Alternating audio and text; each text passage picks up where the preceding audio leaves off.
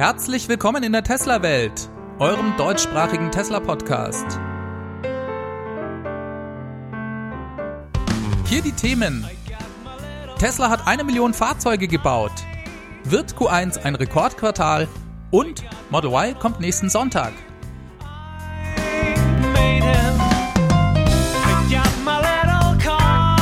Mein Name ist David und dies ist die Folge 107.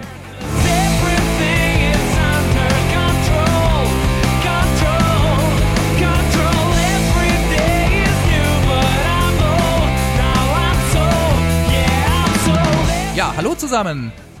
Schön, dass ihr wieder eingeschaltet habt. Wir haben diese Woche ein Jubiläum zu feiern.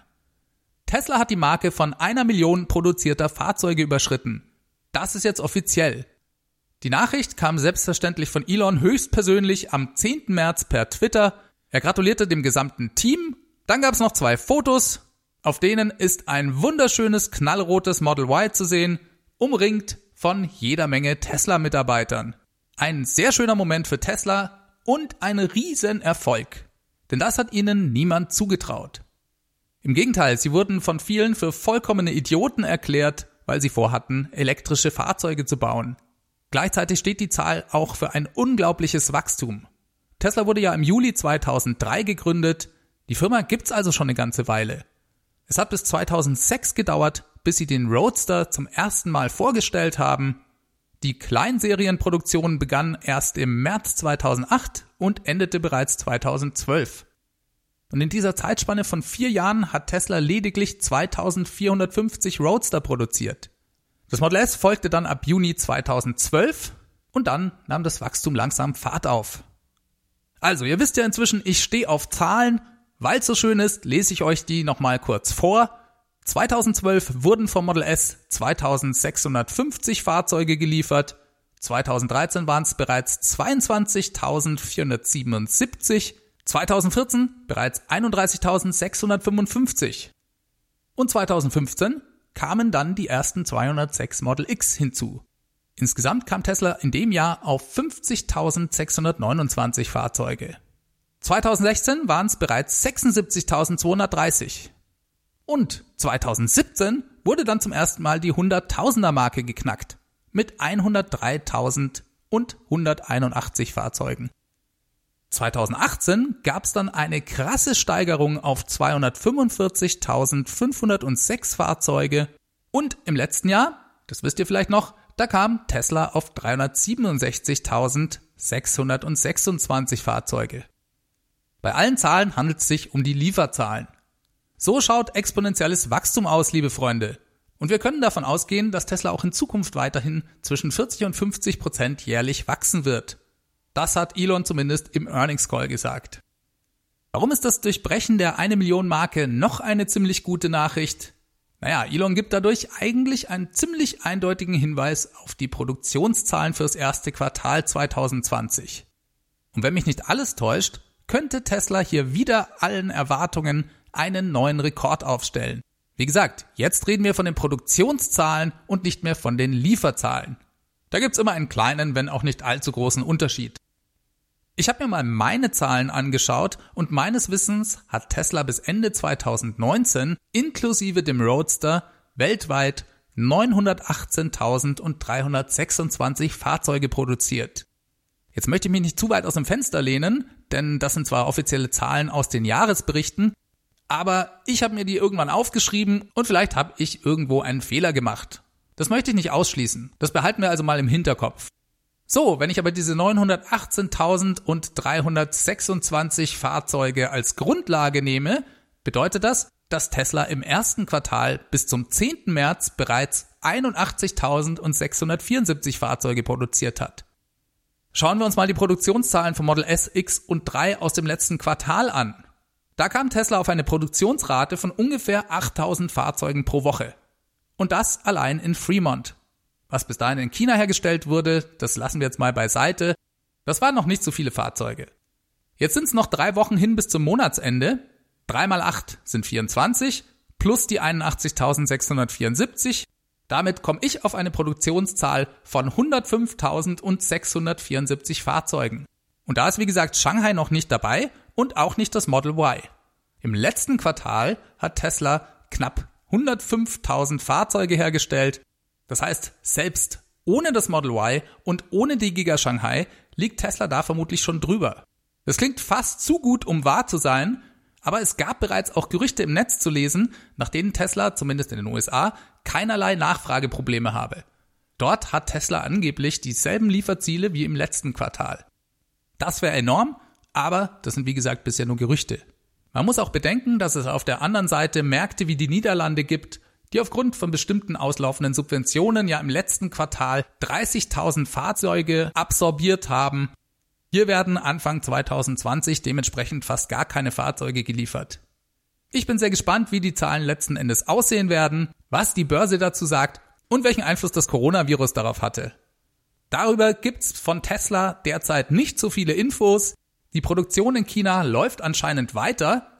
Tesla hatte ja nur im Earnings Call kurz darauf hingewiesen, dass es dadurch eventuell zu Problemen in der Lieferkette kommen könnte.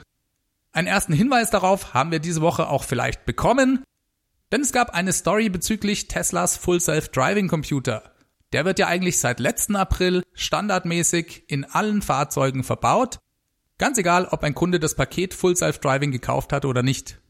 Einigen frisch gebackenen Tesla-Besitzern in China ist jedoch aufgefallen, dass ihre Model 3 komischerweise nicht den FSD-Chip verbaut hatten. Ihre Fahrzeuge zeigten lediglich die Hardware 2.5 an. Selbstverständlich haben sie sich bei Tesla beschwert und es gab in der Folge auch ein Statement. Tesla gab zu, in diesen Fahrzeugen die ältere Hardware verbaut zu haben, aufgrund von Problemen in der Lieferkette. Es handelte sich aber ausschließlich dabei um Kunden, die nicht die Option Full Self Driving gekauft haben. Dementsprechend benötigten sie laut Tesla auch die neueste Hardware nicht. Jeder Kunde, der sich für das Paket FSD entschieden habe, habe auch den FSD-Chip in seinem Fahrzeug geliefert bekommen. Tesla scheint also für die gesamte Produktion nicht genügend von diesen Chips zur Verfügung zu haben. Inwieweit das mit dem Virus zu tun hat, das ist nicht ganz klar. In den USA gibt es subjektiv empfunden sehr viele Berichte von Besitzern, die das Full Self-Driving Paket gekauft haben und deren Fahrzeuge zurzeit mit dem neuen Chip nachgerüstet werden. Es könnte also auch sein, dass Tesla hier Prioritäten setzt und sagt, bevor wir jemanden diesen Chip ins Auto bauen, der das Paket FSD gar nicht gekauft hat, dann bekommt er lieber die alte Hardware und wir rüsten ein Fahrzeug eines Bestandskunden nach, der mit dem Chip überhaupt was anfangen kann. Wie dem auch sei, es scheint hier gewisse Engpässe zu geben. Aus Kundensicht wäre es sicherlich schön gewesen, wenn Tesla das vorher kommuniziert hätte. Ich kann den Ärger der chinesischen Kunden bis zu einem gewissen Grad nachvollziehen, wobei sie haben natürlich auch das FSD-Paket nicht gekauft und ein bisschen kann ich auch Tesla verstehen. So etwas birgt ja immer auch eine Gefahr für Missverständnisse und schlechte Presse. Und es ist ja auch durchaus erstmal richtig, Bestandskunden, die für das FSD-Paket bezahlt haben, nachzurüsten. Naja, wir liegen hier mal wieder im Graubereich, würde ich sagen. Kommenden Sonntag ist es soweit. Das Model Y wird geliefert. Darüber kann ich euch also bereits in der nächsten Ausgabe berichten. Die Vorbereitungen laufen auf Hochtouren es gibt weiterhin immer mehr Bilder im Netz, die dies bestätigen. Tesla hat seine Smartphone-App für das Model Y fit gemacht. Im letzten Update, das ist die Version 3.10.4, da haben ein paar findige Fans erste Bilder des Model Y gefunden. Mir macht's Spaß, das neueste Modell von Tesla in der App zu sehen und ein kleines Detail ist mir dabei auch aufgefallen. Und zwar gibt's auch dort diese Ansicht von oben auf die Sitzplätze, wenn man die Klimatisierung einschalten möchte. Und hier gab es ein Bild mit der siebensitzigen Konfiguration des Model Y. Darauf war ganz deutlich zu sehen, dass man die Sitzheizung über die App auch für die Sitzplätze 6 und 7 ganz hinten aktivieren kann. Beim 7-Sitzer Model Y gibt's also anscheinend eine Sitzheizung auf allen sieben Plätzen. Coole Sache. Ich bin schon sehr gespannt auf erste Videos von frisch gebackenen Model Y-Besitzern. Ach ja, und was noch auffällt, Tesla hat immer noch gar keinen Termin für ein offizielles Lieferevent angegeben. Das ist ungewöhnlich und lässt fast vermuten, dass dies ausfällt. Das fände ich schon krass und ich glaube, das kann man nicht unbedingt auf das Coronavirus schieben, sonst hätte es dazu sicherlich in irgendeiner Form ein Statement gegeben. Ich glaube vielmehr, dass dies noch einmal mehr zeigt, wie sehr Tesla versucht, die Bälle beim Model Y flach zu halten. Für mich ist das ein Hinweis darauf, dass Tesla für das Model Y im Moment keine größere Nachfrage haben möchte. Ist ja auch logisch, die Serienproduktion muss ja erstmal ins Rollen kommen. Und außerdem möchte man sicherlich auch keine Model 3 Käufe gefährden. Apropos Serienproduktion. Erste Kunden haben inzwischen auch ihre WIN-Nummern, also ihre Fahrgestellnummern bekommen. Dementsprechend ging auch das Spiel wieder los, die tatsächliche Produktionszahl anhand der WIN-Nummern ungefähr zu bestimmen. Jetzt ist es aber so, dass uns nur WIN-Nummern bekannt sind, die deren Besitzer ins Spee im Internet veröffentlichen. Wir kennen also nicht alle. Auch gibt es nicht für jede Nummer automatisch ein Fahrzeug. Daher ist dieses Spiel doch recht ungenau. Eigentlich ist nur die höchste WIN-Nummer überhaupt von Interesse. Denn anhand dieser kann man zumindest so eine Art Obergrenze festlegen. Ich gebe euch ein Beispiel. Liegt die höchste bekannte Win bei sagen wir mal 2000, dann heißt das nicht, dass Tesla 2000 Model Y produziert hat. Die Zahl könnte deutlich drunter liegen. Allerdings ist es unwahrscheinlich, dass sie 3000 oder 10.000 produziert haben. Schaut man sich also derzeit die höchsten Win-Nummern da draußen an, dann schaut es mit meiner persönlichen These von letzter Woche von über 5000 Model Y nicht so gut aus. Ich glaube, die höchste Win, die ich gesehen habe, lag bei 800. Naja, ein bisschen Zeit ist ja noch und ich bin trotzdem unheimlich gespannt auf die Veröffentlichungen der Zahlen. Im Moment scheint die Stimmung an den Börsen vor allem durch die Panik vor den Auswirkungen des Coronavirus dominiert zu werden. Kommen wir mal zu einem ganz anderen Thema. Tesla hat letzte Woche ein neues Option Package für das Model 3, genauer gesagt für die Performance-Version des Model 3 auf den Markt gebracht. Es handelt sich dabei um ein reines Hardware-Paket.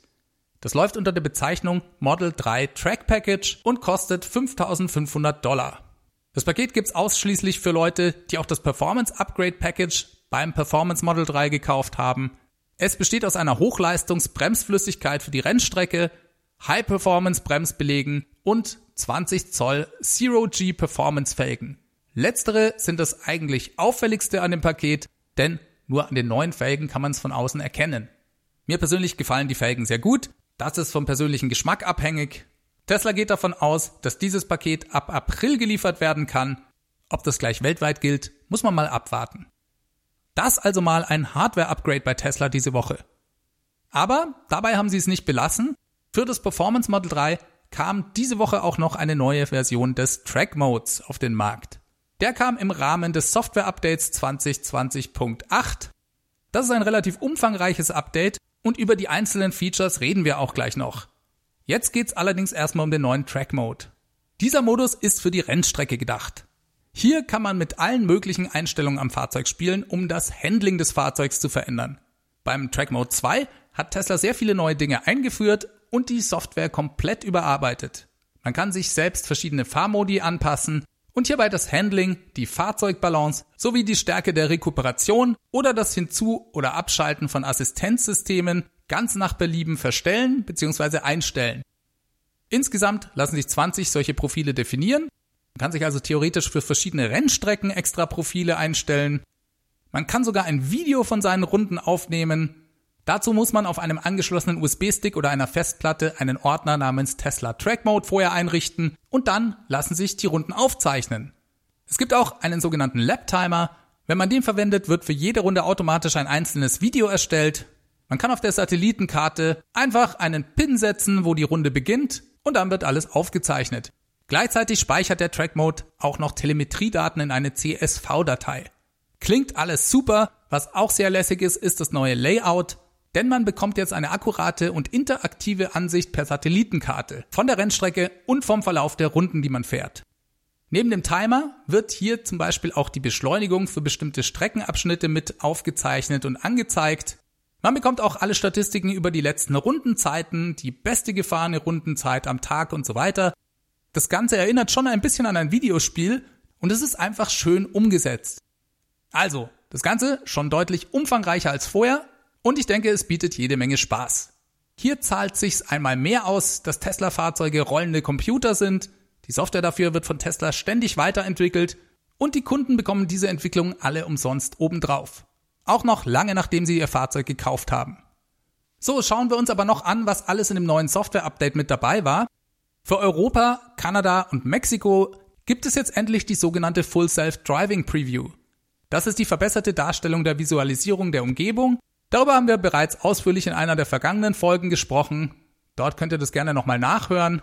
Kurz gesagt werden Dinge wie Stoppschilder, Ampeln, Mülltonnen und noch ein paar andere Dinge ab jetzt in der Umgebungsdarstellung mitgerendert. Voraussetzung dafür ist, dass im Fahrzeug bereits der neue Full Self Driving Computer, über den wir gerade gesprochen haben, von Tesla verbaut ist. Den haben theoretisch, bis auf ein paar chinesische Fahrzeuge, alle Model 3, die nach April 2019 gebaut wurden.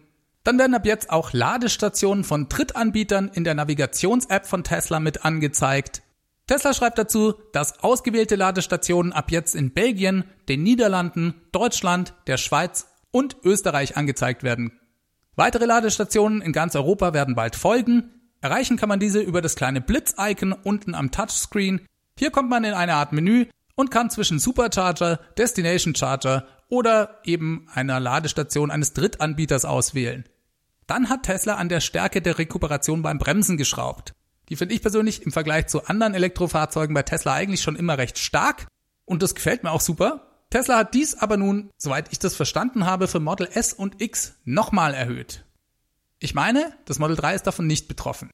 Könnte aber sein, dass ich mich täusche. Also, wenn dem so ist, dann schickt mir gerne einen Hinweis per E-Mail an feedback at teslawelt.de. So, dann hat Tesla auch noch eine Verbesserung bei der Bluetooth-Verbindung eingebaut. Das geschah übrigens auf Anfrage eines Users an Elon auf Twitter. Und zwar verbindet sich ab jetzt das Telefon mit dem Auto, zumindest was die Audioverbindung angeht, erst ab dem Moment, in dem ihr euch in den Fahrersitz sitzt und alle Türen geschlossen habt. Das soll verhindern, dass zum Beispiel ein Telefongespräch, das man führt, schon vorher ins Auto springt, wenn man noch gar nicht drin ist. Eine sehr sinnvolle, wenn auch kleine Verbesserung. So, dann gab's noch was Neues in Bezug auf angeschlossene Festplatten oder USB-Sticks. Und zwar geht's hier um das Dateisystem. Ab jetzt unterstützt Tesla da auch exFAT. Wem das gar nicht sagt, das ist weiter nicht schlimm. Wie ihr vielleicht wisst, kann man Festplatten und USB-Sticks mit verschiedenen Dateisystemen formatieren und exFAT ist eins davon. Hier ist man jetzt also etwas flexibler als vorher. Ach ja, übrigens für Model S und X gab's auch noch ein weiteres Software-Update, mit dem anscheinend die neueste akkurate Reichweite angezeigt werden kann. Darüber habe ich ja auch kürzlich gesprochen. Elon hatte gesagt, dass die neuesten Model S und X, die in den letzten paar Monaten gebaut wurden, eigentlich eine bessere Reichweite bekommen, die aber noch nicht angezeigt wird. Das ist inzwischen also auch geregelt, betrifft aber nur Kunden mit ganz neuen Fahrzeugen. So, dann kommen wir noch zu einer anderen guten Nachricht für Leute mit Model S und X, aber eher für solche mit älteren Fahrzeugen und zwar insbesondere für Leute, die mit ihrer alten MCU nicht mehr zufrieden sind. Die MCU, das ist die sogenannte Media Control Unit, das ist der Computer, der alles steuert, was ihr auf dem Touchscreen seht. Diesen Computer hat Tesla im April 2018 erneuert. Seitdem wird in den Fahrzeugen die sogenannte MCU2 verbaut. Alle Fahrzeuge, die vor April 2018 gebaut wurden, haben dementsprechend die ältere MCU1. Das ist per se nicht schlecht, aber es ist eben ein älterer Computerchip und nachdem sich softwareseitig bei Tesla ständig was ändert, gibt es doch einen spürbaren Unterschied, was die Reaktivität und die Geschwindigkeit der Applikationen mit der älteren Hardware angeht. Und einige der neuen Software-Features, wie zum Beispiel die Computerspiele im Tesla und die ganzen Tesla Theater-Apps, also Karaoke, Hulu, Netflix und so weiter, die laufen leider nicht in Fahrzeugen mit der MCU1. Dementsprechend gibt es viele Leute, die sich gerne die Möglichkeit wünschten, hier ein Update vornehmen zu können, das ist technisch aber gar nicht so ohne. Zumindest ist es nicht ein simpler Plug-and-Play-Austausch wie beim Full Self-Driving Computer. Und ich hatte den Eindruck, dass Tesla eigentlich nicht so ganz scharf drauf war, dies als Option anzubieten. Aber wie das immer so ist bei Tesla, der Druck der Fans bzw. die Nachfrage danach war so hoch, dass Elon irgendwann auf Twitter vor ein paar Wochen ankündigte, dass ein MCU-Upgrade gegen Bezahlung möglich sein werde. Er betonte aber auch gleich nochmal, dass dies, was Autopilot angeht, nicht notwendig sei, denn alles, was mit Autopilot zu tun hat, wird von einem anderen System im Fahrzeug gesteuert. Im Idealfall natürlich von Teslas neuen Full Self-Driving Computer. Damit mag Elon zwar recht haben, aber ich denke, er unterschätzt hier vielleicht ein bisschen, wie sehr es nervt, wenn bestimmte Anwendungen träge reagieren. Und das ist ja auch noch gar nicht mal alles, denn bei Tesla dreht sich ja sehr viel um Software-Updates, ja, und das ist ja auch gerade einer der Hauptpunkte der positiven Benutzererfahrung als Tesla-Fahrer. Und ich stelle mir das schon sehr frustrierend vor, wenn man ein neues Update angezeigt bekommt, es voller Erwartung installiert und danach feststellt, so ermischt, die neuesten, coolsten Features fehlen mal wieder, weil ich noch das Modell mit der älteren MCU habe. Und April 2018 ist ja auch noch nicht lang her. Wenn ich genau heute vor zwei Jahren zum Beispiel ein Model S bekommen habe, dann hat es noch die MCU 1. Und hier geht es ja auch gar nicht mehr nur unbedingt um Entertainment-Applikationen wie Computerspiele, sondern da sind ja auch durchaus funktionelle Dinge dabei, wie zum Beispiel das Aufzeichnen von allen Kameras über das Dashcam-Feature oder über den Sentry Mode. Also, ich kann sehr gut verstehen, dass es Kunden gibt, die hier bereit sind, zweieinhalbtausend Dollar für ein Upgrade zu zahlen. Und hey, wenn es technisch möglich ist, warum soll man es dann nicht anbieten? Tesla hat zu dem Update übrigens was auf seiner Support-Webseite geschrieben. Vor allem zur Verfügbarkeit. Denn im Moment kann man das Update noch nicht selbst anfordern. Tesla geht hier aktiv auf Besitzer von betroffenen Fahrzeugen zu. Derzeit beschränkt sich das noch auf Model S und X Besitzer, die das Full Self Driving Paket gekauft haben und die Autopilot Hardware 2.5 im Fahrzeug haben. Tesla will das aber bald erweitern. Laut der Webseite bekommen Besitzer von Fahrzeugen mit Autopilot Hardware 2.0 und dem Full Self Driving Paket die Möglichkeit eines Updates ab Ende März geboten. Alle anderen müssen noch bis April warten. Die Webseite ist übrigens nur auf Englisch und auf der amerikanischen Tesla.com Seite zu finden. Ihr braucht im Moment also sicher noch nicht euer Service Center hier in Deutschland anrufen. Das wird hier noch ein bisschen länger dauern. So, was bekommt man für sein Geld? Gehen wir die einzelnen Punkte kurz durch. Schnellere Performance, das ist glaube ich klar. Videowiedergabe und 3D-Rendering-Support für den Browser. Das gehört auch dazu. Beim Musikhören wird ab jetzt, wenn es über eine Bluetooth-Verbindung erfolgt, mehr Medieninformationen und Dinge wie das Bild des Albums angezeigt. Ah ja, ein wichtiger Punkt noch. Man verliert durch das Update das normale Radio also AM und FM Radio verschwinden komplett. Wer weiter Radio hören will, muss auf das Musikstreaming-Angebot wechseln. Mich persönlich wird das überhaupt nicht stören, aber zumindest sollte man sich dessen bewusst sein. Kommen wir mal zum Punkt Gaming. Man kommt mit der MCU 2 in den Genuss der kompletten Tesla Arcade Palette. Das heißt, die Spiele Beach Buggy Racing, Cuphead und Stardew Valley gehören da dazu. Und man bekommt auch die Möglichkeit, ein Gamepad zum Beispiel von der Xbox anzuschließen. Wenn man spielen möchte, dann ist das sicher ein sehr cooles Feature. Ja, und in puncto Tesla Theater, da gibt's mit der MCU2 die ganze Bandbreite der Möglichkeiten für Videostreaming, also YouTube, Netflix und in bestimmten Märkten auch Hulu oder Twitch, sowie das Karaoke und Tracks, das war diese Musikaufnahmesoftware. Kunden, die das Paket Potenzial für volles autonomes Fahren gekauft haben und dementsprechend den Full Self Driving Computer haben, die kommen auch in den Genuss der verbesserten Visualisierung der Umgebung des Fahrzeugs. Ebenfalls können Sie Bildmaterial von allen Kameras aufzeichnen, sowohl bei der Dashcam-Funktionalität als auch beim Sentry Mode.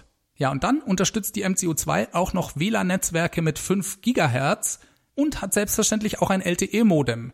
Das ist auch nicht zu verachten, wie ich finde. Also, soweit alle neuen technischen Details. Ob das Upgrade für einen Sinn macht, muss letzten Endes jeder von euch selbst entscheiden. Ich persönlich könnte mir sehr gut vorstellen, da schwach zu werden. So, damit sind wir am Ende angelangt diese Woche. Ich hoffe, ihr hattet wieder Spaß. Nächste Woche ist das Model Y da. Schaltet also wieder nächsten Mittwoch ein. Diese Folge wurde euch mit freundlicher Unterstützung des Tesla Owners Clubs Helvetia präsentiert. Und wie immer noch der Hinweis, wenn euch dieser Podcast Spaß bringt, wenn ihr daraus was ziehen könnt, dann würde ich mich freuen, wenn ihr ihn unterstützen würdet. Dazu habt ihr verschiedene Möglichkeiten. Auf www.teslawelt.de gibt's Infos zu meiner Crowdfunding-Plattform. Da einfach mal reinschauen. Vielleicht ist es ja was für euch. Ansonsten gerne auch die Tesla-Welt in eurer Podcast-App bewerten. Dadurch steigt sie im Ranking und wird leichter gefunden. Weitersagen hilft natürlich auch. Wenn ihr euch gerade einen Tesla kauft, dann benutzt gerne auch meinen Referral-Code. Der Link dazu ist ts.la slash david 63148. Wer hier noch mitmachen will, kann mir selbstverständlich gerne E-Mails mit Vorschlägen oder Fragen an feedback@teslawelt.de schicken oder ihr nehmt einen Audiokommentar mit eurem Handy auf und schickt den mir per E-Mail. Noch einfacher ist vielleicht direkt die Tesla Welt Hotline anzurufen. Die erreicht ihr unter der 0211 9763 2363. Da einfach eine Nachricht hinterlassen. Ich wünsche euch allen eine super Woche. Wir hören uns am nächsten Mittwoch. Macht es ganz gut. Bis dahin. Ciao, ciao.